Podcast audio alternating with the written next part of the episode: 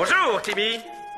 Oh, sapristi, monsieur Vous avez le don de me flanquer la pétoche Veux-tu laisser un peu de côté cette belle peinture au plomb et apprendre à jouer au dodgeball Dodgeball? Oh oui alors On gagnera jamais 50 000 dollars en allant à un Open de dodgeball. Pourquoi? Parce que premièrement, aucun de nous ne sait comment jouer au dodgeball. Le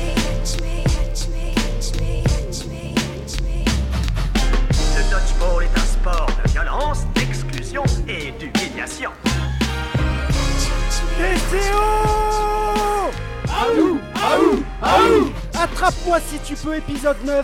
Et du 9, ce ne sera pas encore pour cette fois-ci. Un épisode qui risque d'être un peu sentimental. Une bonne vieille rediffusion de Friends. Et en parlant d'amis, j'en ai toujours deux à disposition. Quentin et Kevin. Comment allez-vous les gars? Eh bien, écoutez, ça va, ravi de vous retrouver en ce beau mois de mai. Ouais, Et on va passer euh, une petite heure ensemble sympa? Ouais j'espère. Kevin Ouais, ça va. En plus, on gratte là petit à petit. On gratte une heure de couvre-feu, deux heures de couvre-feu là. Ça sent bon là. Ça sent bon, ça sent bon. On va en parler justement de, de ces changements à venir. Et ben, on va en pas, en par- pas en parler qu'avec euh, qu'entre nous, parce qu'on a deux invités pour cette émission. Et le premier, c'est un habitué. L'actuel responsable de la section de la partie dodgeball des coqs rouges de la préfecture de la région Nouvelle-Aquitaine et fondateur du DCO, j'ai nommé Fred. Comment ça va Fred? Hey, salut à tous Ben ça va, euh, la patate. Ouais, ravi de, de- de te ravoir dans ce podcast pour enfin parler du DCO. Et qui dit DCO dit bah, il y, a un- il y a un président actuel et on a la chance de l'avoir avec nous dans, le, dans les studios. On l'appelle le padré. Dit est-ce qu'il vous vient à l'idée de m'appeler parrain le parrain? Et surtout, comme Steven Seagal, il s'appelle Nico. Comment vas-tu, Nico? Ça va, merci les gars pour l'invitation.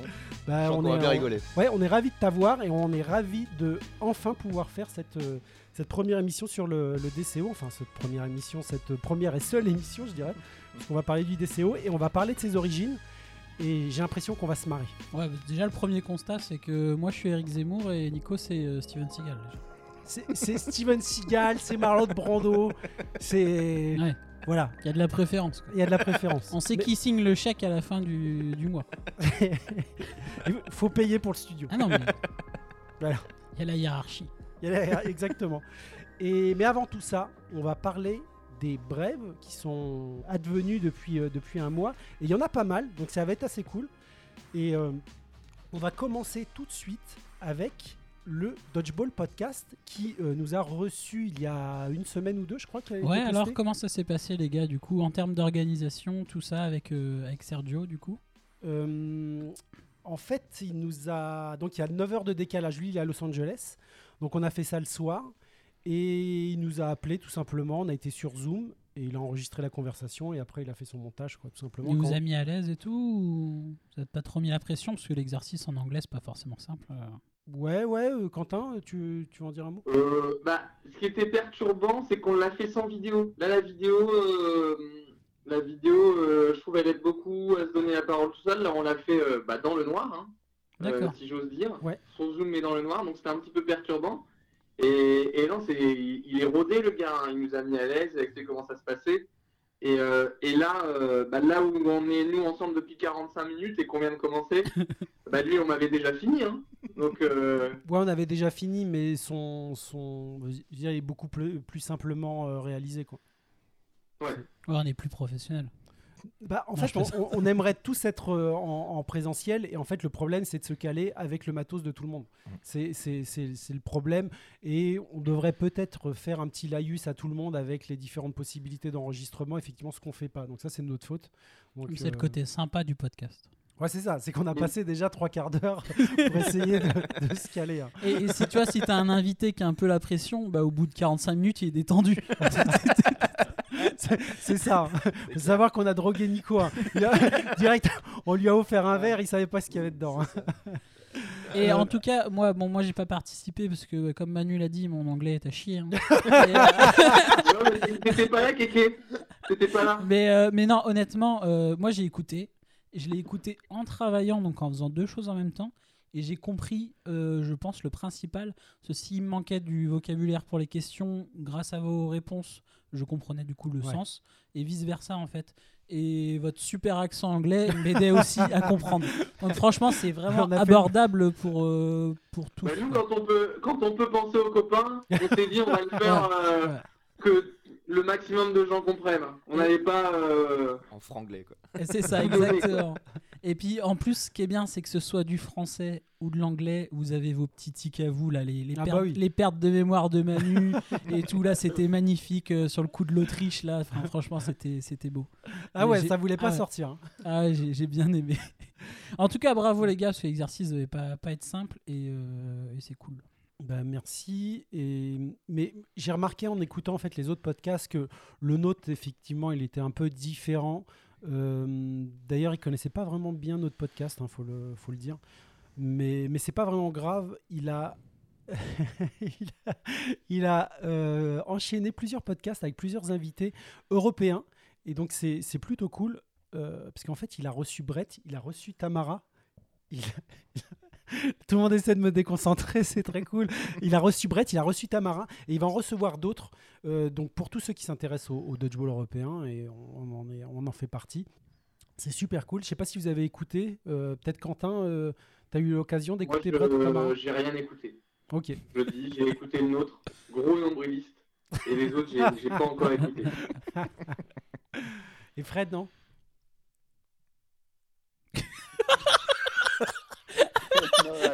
Il y a un petit décalage, c'est normal. Ah ouais, c'est Bordeaux, c'est loin. C'est Bordeaux, c'est un peu loin. ouais. Euh, non, non, non. Ils sont pas sur Greenwich. Ah, euh, Moi et l'anglais, euh, ça fait 7.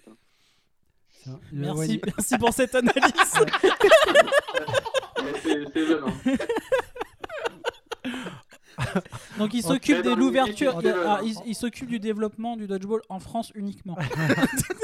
Mais Pas l'international. Ouais, alors, alors juste pour faire un, un petit résumé, en tout cas un point qu'ils ont abordé tous les deux, euh, ils, ils pensent que ça va être dur, que ça va être dur la reprise et que beaucoup de joueurs vont arrêter. Et forcément, d'avoir une coupure aussi aussi longue, ça va être compliqué de, pour beaucoup de joueurs en tout cas.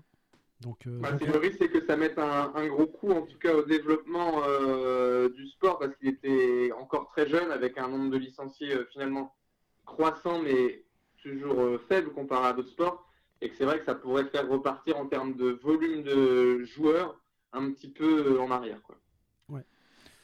Mais on aura l'occasion ouais, d'en reparler. Bah, Surtout qu'on est un sport d'intérieur. quoi.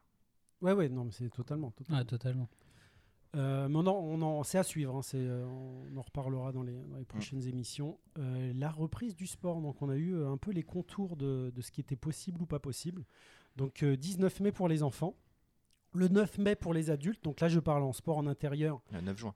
Le J'ai dit quoi? 9 9 mai, pardon. Euh, J'avais marqué. Tu as écrit le 9 mai aussi, Manu. Effectivement, je viens de le voir. 9 juin, mais personne ne me l'a dit. hein. Ouais. 9 euh, moi, ju- je- moi, je l'ai vu et j'ai rien dit. Ouais, mais c'est- ça, c'est les copains. Ne- 9 juin pour les, pour les adultes en gymnase, sport non contact. Mm. Et donc, avec euh, un couvre-feu qui change, donc on dit 21h pour le 19 mai, donc ça, ça va être pour tout le monde et même pour les gens qui ne font pas de sport, hein, et 23h le 9 juin.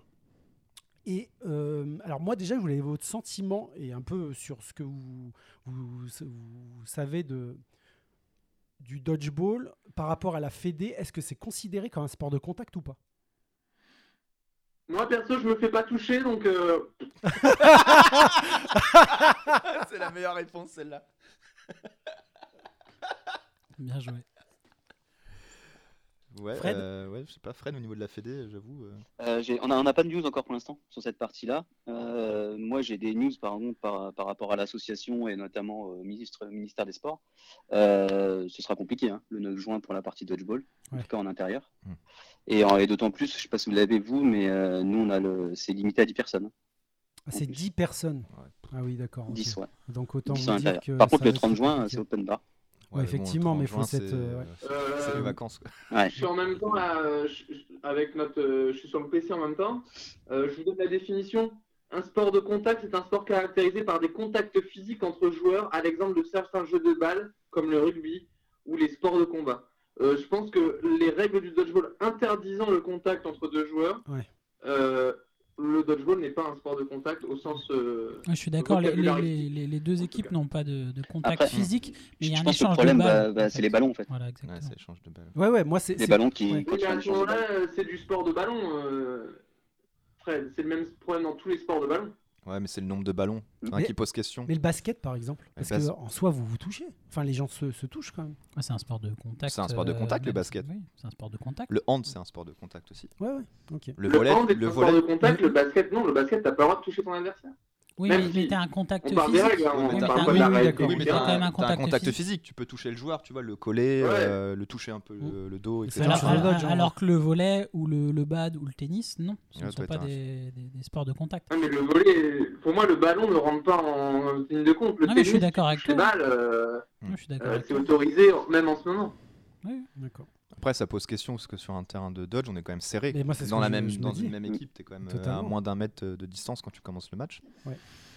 Après, je n'ai pas, j'ai pas regardé, est-ce qu'il y a des questions de distanciation euh, aussi entre joueurs euh Ouais. De toute façon, On- la, on saison, verra. faut- ouais, la saison est blanche hein, pour Ouais, c'est ça. c'est septembre. Ça va être Voilà. compliqué. Alors, juste euh, pour votre info, alors, vous, vous, vous le savez plus ou moins déjà, mais euh, donc Brice des Licornes va essayer d'organiser un tournoi donc euh, fin juin, début juillet. Donc, si c'est Tournoi début clandestin en cage. juillet- Ah, dé- dé- voilà, c'est ça. Il n'y a pas de règle. Dé- début juillet, ça va être possible. Ouais. Va falloir s'être entraîné, ce qui va être très compliqué. Euh, mais bon, après, ça- peut toujours avoir un, tournoi amical à la bonne franquette, euh, genre juste pour se voir. C'est ce déjà exactement, Ouais, je pense que- Je pense ouais. que c'est la vision de, de Brice aussi. quoi. Ouais, je pense C'est aussi. exactement l'état d'esprit qu'il faut avoir. hein. faut pas Mm. se poser la question sur l'état physique. Ah, c'est clair, on y va pour s'amuser. Non, non, c'est sûr, mais, mais la blessure est vite arrivée aussi au bout de, de- Mm. d'autant de- d'arrêt. Donc, euh, c'est pour ça que je le dis. Alors, ensuite, le résultat de nos essais avec le masque Salomon, donc masque pour le sport. Ouais. Alors, merci déjà, Kéké, de s'être procuré. Tu t'es battu hein, pour. Ah pour oui, que- là ça a été dur. hein. Euh, donc, ce casque, je l'ai essayé ce matin. Ah, c'est un casque courir. du coup. Euh, ce, ce masque. Alors au premier abord, il a l'air. euh, moi, je, je l'ai pas mis, mais il a l'air très technique en termes de conception. il, est, il est- il est joli. Il est joli. Ça, c'est c'est quand même un point euh, à souligner. Toujours avoir le style. Non, alors, il y a une conception avec euh, une grille euh, qui, en fait, empêche d'être, euh, d'avoir la bouche euh, dans votre respiration et qui va retenir le- le- le- l'humidité, donc qui est très intéressante. Euh, mais Ça, ça évite que le masque te colle à la bouche quand Ok. tu cours, c'est ça? C'est ce que tu veux dire? Ok, ah pardon, j'ai eu dans mon casque, j'ai eu une voix, je t'ai pas entendu, Kéké. Excuse-moi. Là, tout le monde entend? Non, ouais, je t'entends, mais en fait, ma- ça vient de mon casque. D'accord, ok. Non, je, dem- je disais que cette grille, normalement, techniquement, est prévue pour pas que ton, ton tissu de masque colle à ta bouche quand tu Ouais. cours. Et alors, c'est le cas, oui et non. Euh, Il y, a- y a plusieurs problèmes. Alors, déjà, je n'ai pas regardé sur la boîte, mais est-ce qu'il y a une histoire de taille? Euh, je suis pas sûr vu que tu as un réglage aux oreilles. Oui, mais alors, là, c'est, on, on a un gros souci parce que moi, je suis quelqu'un de petit. Euh, vous avez un petit rebord sur le menton. Donc, déjà, quand euh, on court, moi, je le remets beaucoup, beaucoup en place. Donc il glisse. Et ouais, il glisse. Et sachant que euh, avec le masque chirurgical, il y en a beaucoup, ils ont le, le syndrome du masque qui tombe sous le nez, que Mhm. je n'ai pas. Moi, Donc, c'est-à-dire que moi, si ma- ça, ça, ça, ça- ça m'arrive pas avec le masque chirurgical, là, ça m'arrive, c'est déjà un problème. Donc, je le remets constamment en place. J'ai essayé, je me suis pas bricolé quelque chose pour essayer de le faire tenir mieux. J'ai essayé avec leur système juste qui tient aux oreilles, hein, avec, euh, comme un masque classique.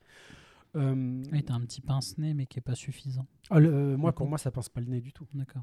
Et euh, donc, euh, quand vous ne bougez pas la bouche, vous ne parlez pas, le masque, il va, je pense, rester en place. Dès que vous commencez à respirer, vous ouvrez la bouche pour essayer d'inhaler de l'air, le masque, il bouge. Non, non, Donc- mais après, si tu respires par la bouche aussi. euh, Voilà, c'est ça. Non, mais c'est à la, à la fin, en fait, en faisant, en faisant, en faisant le, le maximum d'efforts. Donc, vraiment, le masque m'arrivait complètement sur la bouche. Après, vous, vous allez me dire, Mm. ça, ça reste un masque. Mm. Euh, c'est très désagréable. Donc, c'est mieux, oui, c'est mieux qu'un masque chirurgical. Honnêtement, c'est très désagréable de courir avec, moi, je trouve. Je pense que c'est sur un terrain. C'est une utopie de se dire Ouais, qu'on va garder pas, ça. euh, ouais. C'est ça. Et, et je pense que soit un- quelqu'un va l'enlever parce qu'il va plus avoir d'air, soit il va tomber, ou alors il faut se bricoler un meilleur système de fixation parce que clairement c'est pas assez.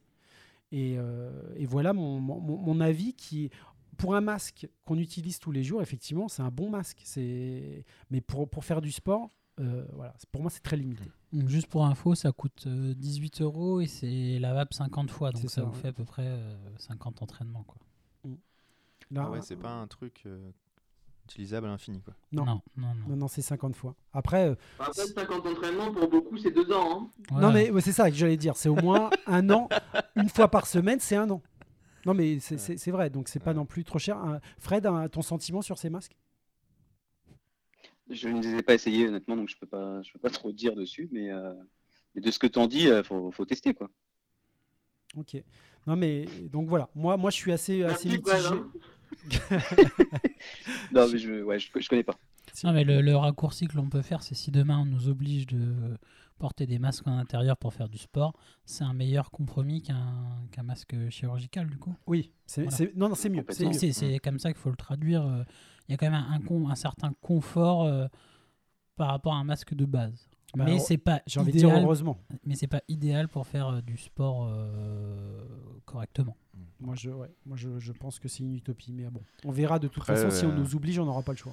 Je vois pas comment ils pourraient obliger les gens à porter des masques sur du sport amateur? Enfin, c'est- les gens, ils vont. Moi, je prends Enfin, c'est un coup à perdre des licenciés. Enfin, les gens, ils accepteront jamais de faire du sport avec des masques. Enfin, Moi, je prends un peu le parallèle avec les Espagnols là, qui jouent actuellement, ils jouent tous masqués. Ouais. Là, là, le championnat espagnol de dodgeball se joue. qu'en ils, masque? ils jouent tous masqués, ouais. Ouais. C'est, c'est- Ouais, donc euh, ça, ça nous arrivera peut- peut-être. Mais hein. c'est un choix de la fédération espagnole ou ça vient de je, leur. je- euh, je pense que c'est. ça vient de l'État. Euh, Je n'ai pas ce niveau d'information, mais je pense que, que s'ils pouvaient s'en passer, ils s'en passeraient. ouais. ouais. Mais moi, demain, tu me dis je joue avec un masque, je joue avec un masque. hein. Oui, oui, non, Hmm. mais, non, mais je pense après, qu'on ouais, est- on t'as- est tous c'est- pareils. Voilà. Mais clairement, pour des nouveaux licenciés, tu vas dire. euh, Ouais. C'est Ouais, plus ça- les nouveaux licenciés. ouais, parce que je pense que ceux qui sont vraiment motivés par le Dodge, ils mettront le masque et puis euh, Ouais. ils feront avec. Quoi. En tout cas, voilà, c'était. euh, on, D'accord, quand on l'a c'est essayé, ce intéressant. casque, Ouais. ouais, euh, ce, ce masque, putain, j'ai du mal. Après, le, le D4 va sortir et lui, j'ai vu qu'il y avait des détails. Ok, ok. Mais euh, t'as une date pour ça? Non, peut-être Quentin, je sais pas, avec tes, tes contacts. Il a, il a- Aucune info. Ouais, Ok. Bon, on se Aucune info, renseignera, Ça fait un moment que j'ai pas eu d'infos d'infos là-dessus, donc je pense qu'ils il n'est pas sorti en tout cas, ça toujours c'est en- sûr. peut-être euh, en dev, en prod, parce que. Hmm. Et puis, je pense qu'ils attendent aussi les- s'il y a un cahier des charges gouvernemental précis, parce que investir des, des milliers, euh, Ouais, c'est clair. si dans un mois euh, le- il y a un critère en plus ou en moins, Ah, c'est sûr. risqué. Ouais, ouais, ça fait tout casser, euh, tout le process de, de fabrication. ouais. Bon, bah très bien, on va passer à euh, la prochaine brève avec un nouveau club qui vient de se fonder. Donc, on est très très content. Et là, j'espère que Fred va pouvoir nous donner plein d'infos. Ce sont les Eagles de Val d'Europe, donc à Marne-la-Vallée. Et, euh, et on est très content de, de cette info. Fred, donne-nous donne-nous des infos du biscuit. Eh ben ouais, c'est- tout nouveau. Du coup, ce sont euh, deux jeunes motivés, euh, comme euh, tous ceux qui créent un club quand ils sont, ils sont jeunes, sont extrêmement motivés. Ils travaillent à- tous les deux à Disneyland de Paris. Ah Voilà. oui, cru Et, dire euh, et ils ont eu, euh, bah, ça faisait un moment qu'ils avaient ce projet de, de créer un club de Dodge. Et puis, euh, et puis voilà, bah, la conjoncture fait que bah, ils se sont dit allez, on y va, on se lance. Et puis bah, voilà, l'aventure commence. Maintenant, il leur, il leur manque juste évidemment à trouver un gymnase. Mais là, ben, on compte sur, euh, sur le soutien euh, de, de leur mairie en tout cas. Et puis euh, pourquoi pas même de euh, Disneyland Paris euh, qui dispose de leur propre gymnase. Ça sera Euh, incroyable. maintenant, c'est pas si simple. Moi, j'ai lu leur interview, là, ils ont mis une interview dans un, dans un journal, je sais pas si vous l'avez lu. Moi, je l'ai pas lu. Mais du coup, euh, ouais, apparemment, ils sont en contact avec deux mairies où ils sont assez confiants, donc après à voir quoi. Un challenge national à Disney, ça peut être cool. Ah ouais, Ah ouais. Génial. Eh, ima- imaginez les mascottes. Grave. Non, mais entre, entre deux matchs, un petit tour de Space Mountain. Ouais, c'est ça. Pour la récup. Non, du en tout coup, cas, super ils, ils ont connu comment le, le Dodge euh, Est-ce que tu as un historique C'est par rapport au film euh, T'as un peu d'infos? Euh, non, j'ai pas plus d'infos vraiment dans le détail. Non, j'ai pas, j'ai pas d'infos dans le détail. D'accord, ok. Très bien. De toute façon, on les, on les contactera. Oui, oui, de toute Oui. façon. Ils Je ont pense l'air, que c'est euh, mieux. Ils ont l'air très dynamiques en tout cas sur, euh, sur les réseaux. Mm. Et ça fait plaisir. Romain qui tente, euh, donc Romain du DCO, hein, qu'on salue, qui tente sa chance pour le nouveau concours du Dodgeball Kit Collector. Alors, ce qui est Anthony Aldred, hein, qu'on connaît bien. euh, Un joueur international écossais. ouais, exactement. Et euh, avec ce petit concours de maillots qu'il organise de temps en temps. Alors Romain avait déjà perdu, on s'en souvient, avec Deuxième. Pertes et Fracas. Deuxième. Deuxième. Un Alors- scandale, un scandale artistique. Mais beaucoup de gens aiment les dinosaures, on vous laissera euh, regarder ça, mais on va en placer une pour son site parce qu'en fait c'est un, un vendeur de, de- de- de maillots de, de divers et variés de partout en fait dans le monde. Il a son, son site qui s'appelle Kit Cult avec des K, donc euh, Kit et Cult avec, avec un K. Et euh, on vous invite à aller voir si vous euh, cherchez des maillots qui sont livrés donc euh, à partir de, j'allais dire de l'Europe, mais plus du tout en fait. Du- du- c'est- ce n'est plus l'Europe malheureusement. Ah peut-être que l'Écosse, non? Là-bas, Ils n'ont pas un statut spécial Euh, Un statut spécial? Je sais pas. je, je- je sais qu'en fait c'est- une la bonne question parce que je crois que les Écossais étaient contre, mais ils, sont ont, ils- complètement ils ont contre. été quand même obligés, je crois, de quitter. Ah, peut-être. ça, je crois. Mais je, je- je sais qu'ils se rebellent beaucoup, hein, donc c'est pour ça Du qu'on coup, pas- de toute façon, ça vient quand même d'Europe, mais pas de l'Union Européenne. En tout cas, je, on va- on va- on- ça vient, oui, ça vient d'Europe géographiquement, effectivement. Ah. Non mais Voilà, parce que vous Kevin avez a des raison, taxes. ne confondons pas l'Europe et l'Union Européenne. Manu, s'il te plaît. Non mais, alors moi je parlais de ça pour pour les taxes. Parce que maintenant on a des taxes. C'est pour ça que c'est pour ça que j'en parlais. En tout cas, n'hésitez pas à aller euh, de faire un tour sur euh, sur son site. Il a des, euh, des Ouais. maillots voilà de la Malaisie. Il a euh, même voilà, une page Instagram euh, Kid Cult Collection Oui. où Mm. en fait il a une collection impressionnante de, de De maillots maillots, ouais. qu'il a soit acheté ou échangé lors de, lors de tournois. Donc euh, c'est toujours sympa.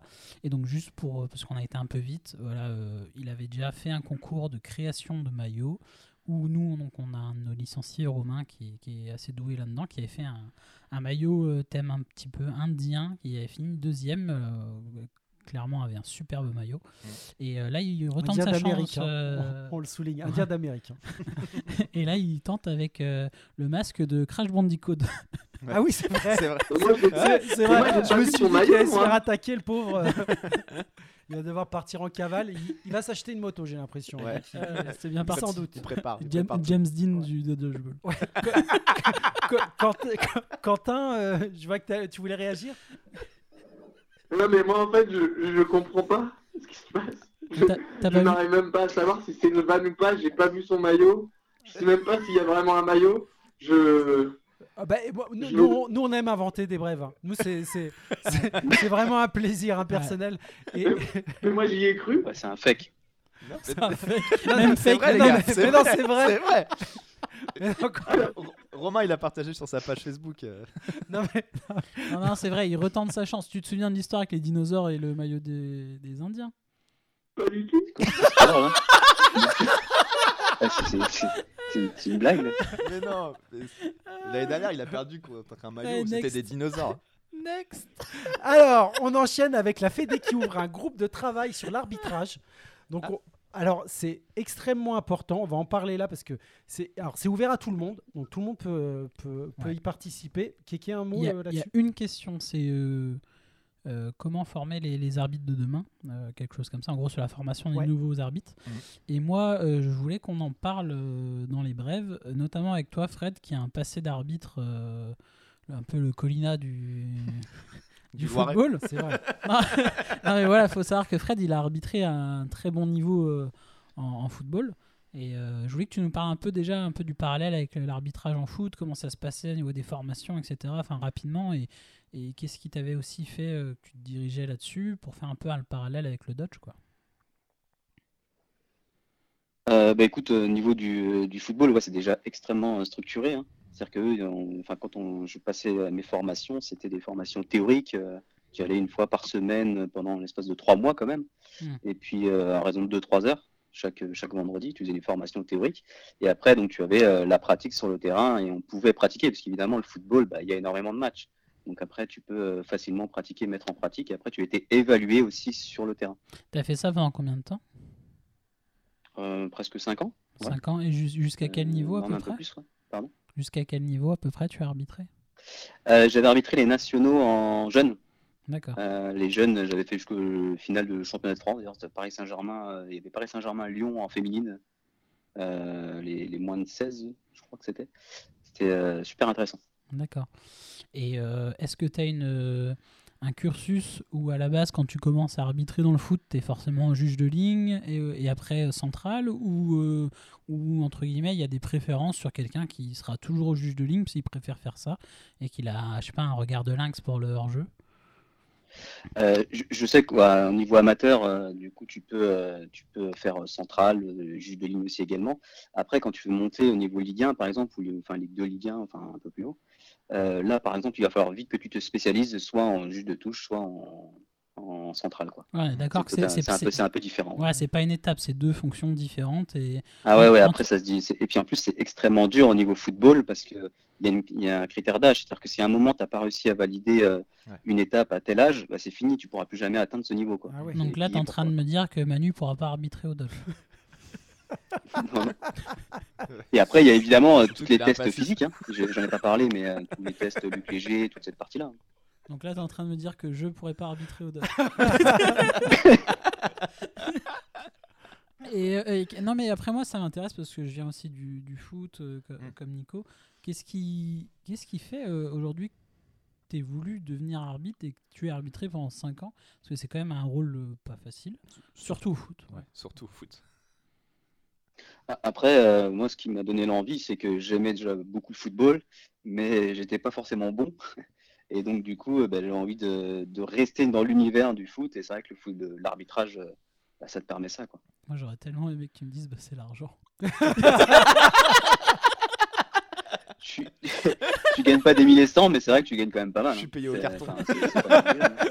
D'ailleurs, la finale qu'il a arbitrée, ça a Surtout- fini à 8-8. hein. Surtout quand t'es jeune. Quand t'es jeune, et c'est vrai que ça te fait de l'argent de poche. hein. c'est- c'est ce qu'il faut savoir, c'est que les arbitres, même à, à petit Euh, niveau au foot, ils sont. Mais c'est clair, ça euh, fait un, bel argent de poche. hein. Quand j'allais par exemple juste à Châteauroux, d'Orléans, Châteauroux, c'est pas très loin. hein. Bah, tu passais là-bas, bah ouais, t'avais un petit billet de 200, bah, et c'est- Ouais, effectivement, C'est. Ouais, c'est clair. ça motive. Même temps, n'importe ouais, qui, c'est- quoi. ouais.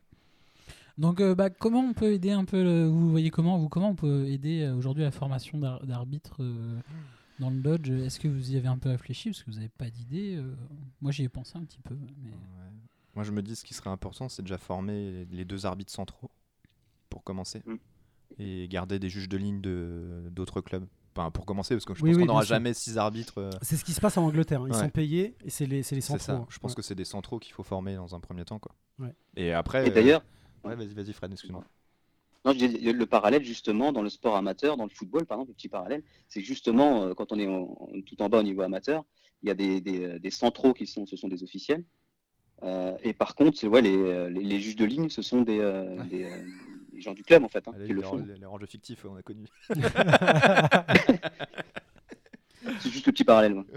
Non, mais avant de parler de, de formation, tu vois, Quentin, je, avec ton vécu sur une- un rôle euh, plutôt au niveau de la gestion des arbitres, sur les compétitions qu'on fait actuellement, sans parler de formation, etc., pour avoir des arbitres qui arbitrent tout le temps, déjà, quand nous, on met une équipe, un club qui va aller arbitrer un match parce qu'il ne joue pas, je pense que ce serait bien déjà de mixer deux clubs qui viennent arbitrer sur le même match, notamment un club euh, un petit peu expérimenté, par exemple, comme Orléans, et un nouveau club, par exemple, comme le, le Val d'Europe pour déjà faire monter en compétence ces, ces joueurs-là qui n'ont jamais arbitré et en plus d'avoir aussi une sorte d'impartialité parce que tu te dis bon bah les arbitres ils vont peut-être plus discuter parce qu'ils se connaissent pas etc et en fait de mixer un peu l'arbitrage parce que tu as forcément une ou deux équipes qui ne jouent pas tu fais moite-moite entre guillemets il y a six arbitres 3 et 3 et deux centraux de, de chaque club et forcément tu as un des deux clubs qui va avoir un peu plus de- d'expérience. Voilà Euh, ouais, ça pourrait être pas mal, effectivement, pour euh, niveler, euh, niveler vers le haut.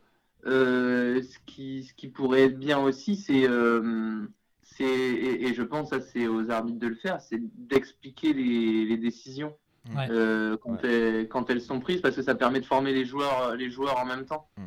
euh, d'être dans la pédagogie, euh, ce qui n'est pas forcément le cas euh, toujours. Nico Euh, Ouais. Après, ce qui est compliqué, donc, c'est. euh, parce qu'il y a beaucoup de, il y a beaucoup de règles pointues que les, les joueurs ne, ne connaissent pas. Euh, et donc certains arbitres aussi, puisque les arbitres sont les joueurs actuellement. Après, la- pour moi, la problématique sur cette formation, sur le temps T en fait de l'action et te dire, euh, bah, je vais couper le match et je vais expliquer au mec euh, à côté. euh, parce qu'en fait, les rythmes des compétitions aujourd'hui, bon, on espère que ça va être un peu moins intensif, mais en fait, on n'a pas le temps d'expliquer en fait aux autres clubs. Ouais, moi, ouais. pour l'avoir fait, le mec qui te pose une question, en fait, tu, tu il va peut- peut-être même te voir après le match, tu vas dire bah écoute, en fait, je peux pas parce que bah, j'ai mon équipe qui va, qui va jouer derrière. C'est compliqué de former les autres clubs euh, sur les compétitions. Et moi, ce que j'avais proposé à Vincent à un moment, Vincent, donc le président de la Fédé, c'était de se servir des stages d'équipe de France pour euh, prendre des volontaires euh, d'autres clubs sur l'arbitrage et de profiter des matchs de préparation de l'équipe de France bah, pour former les arbitres à ce moment-là. Je pense que c'est. Vu qu'en plus les, les joueurs de l'équipe de France ont l'expérience internationale avec euh, des règles de, aussi d'autres pays quand ça arrive sur d'autres tournois, parce que je sais qu'il y a eu des fois des, des, des problèmes de règles quand on arrivait sur les, Ouais. les tournois Mm. internationaux, ça, peut, ça pourrait être pas mal. Et puis, Oui, parce que le problème aussi, c'est que chacun arbitre euh, comme on arbitre dans son club, alors que dans, tous dans nos clubs, on. On, on- parfois on, on s'accorde euh, par la largesse, l'habitude des ouais. C'est ça. facilités, Oui, des oui. règles qu'on n'applique pas forcément, Bien Mm. sûr. euh, et que c'est c'est bah, comme dans le jeu, hein, les, ce qu'on fait à l'entraînement, on le reproduit sur le terrain, Mm. que ce soit pour le jeu ou pour l'arbitrage. Après, c'est déjà très bien ce que vous, vous aviez fait euh, sur la dernière compétition, de mettre les arbitres en avant avec un meilleur arbitre de la compétition, des choses comme ça. ça Mm. Comme pour les ramasseurs de balles, je pense que c'est bien aussi de mettre en avant, parce qu'on ne peut pas jouer sans arbitre, on ne peut pas jouer sans ramasseur. Et ça permet aussi bah, de, de mettre en avant ce, ce rôle qui est pas facile. Mais je suis d'accord, moi, sur deux choses. C'est surtout qu'il faut que ça discute peut-être un peu plus, au moins pour expliquer une décision. Mm. Euh, et aussi de, de- d'accepter qu'un arbitre se trompe. Parce que quand on loupe un tir ou on loupe un catch, on loupe une action. Un arbitre, il peut louper aussi une Bien action sûr. En se clair. trompant. Mais il faut aujourd'hui qu'il y ait une forme de, de discussion, mais dans le sens, l'arbitre explique au joueur. Mm. Et il peut dire, Ouais, je, mais J'ai je, eu des discussions avec des arbitres qui se. Comment dire Qui. euh, en fait, faudrait qu'il y ait un. C'est le, le problème euh, un peu de. de mettre des arbitres de clubs différents. C'est qu'ils vont avoir des façons différentes et, et à un moment qu'ils décident, il faut aussi peut-être euh, euh, structurer. euh, c'est- quelque chose qui, qui se réfléchit parce que. Enfin, moi, du, du- du- de mon ancien rôle à la Fédé, euh, il y, a, il y a des.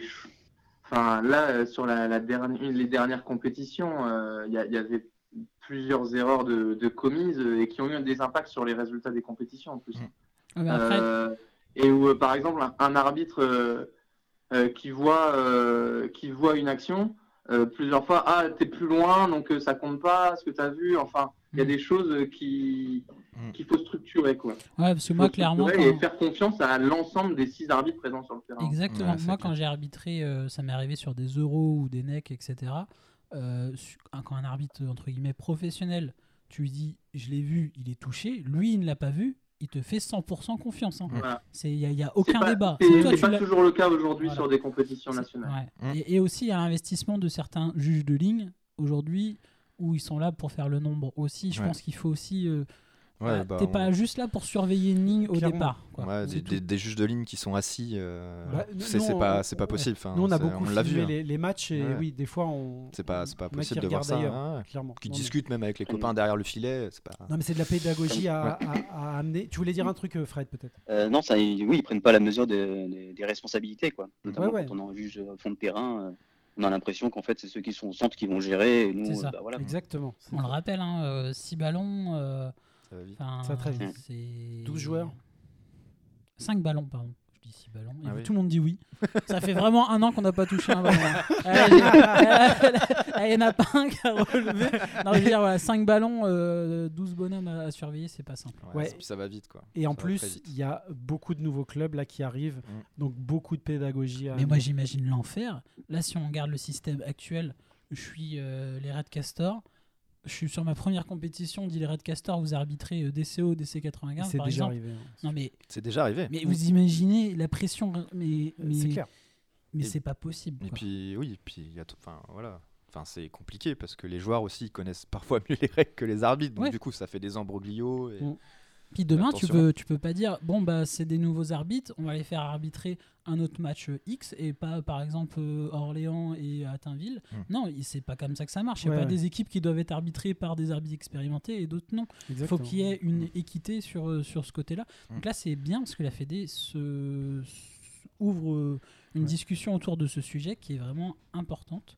Donc euh, c'est cool et bravo à eux. Bah, Ouais. ouais, et puis la, fin, Fred, tu Mm. pourras compléter, mais la, la Fédé à un moment avait envisagé que les arbitres soient payés aussi. euh, sur, les, sur les tournois. Enfin, c'était en gros en fonction du nombre d'équipes engagées par le club et le club donnait une certaine somme euh, pour euh, l'arbitrage. Ouais.